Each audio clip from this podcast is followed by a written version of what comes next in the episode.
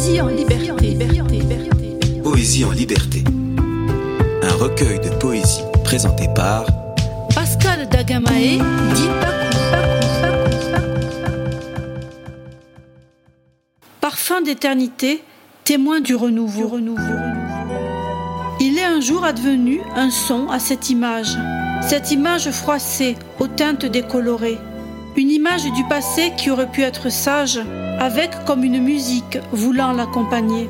Une musique triste, mais comme une promesse, qui voulait dire je t'aime et je veux te soigner.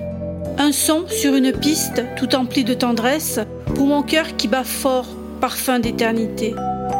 Alors, je ferme les yeux et hume au passage l'odeur de cette image, le goût de quelques mots. Et je garde en mon cœur, ni trop pur, ni trop sage, cette image et ce son, témoin du renouveau. Radio Tridim. Radio Tridim. Tridim Radio.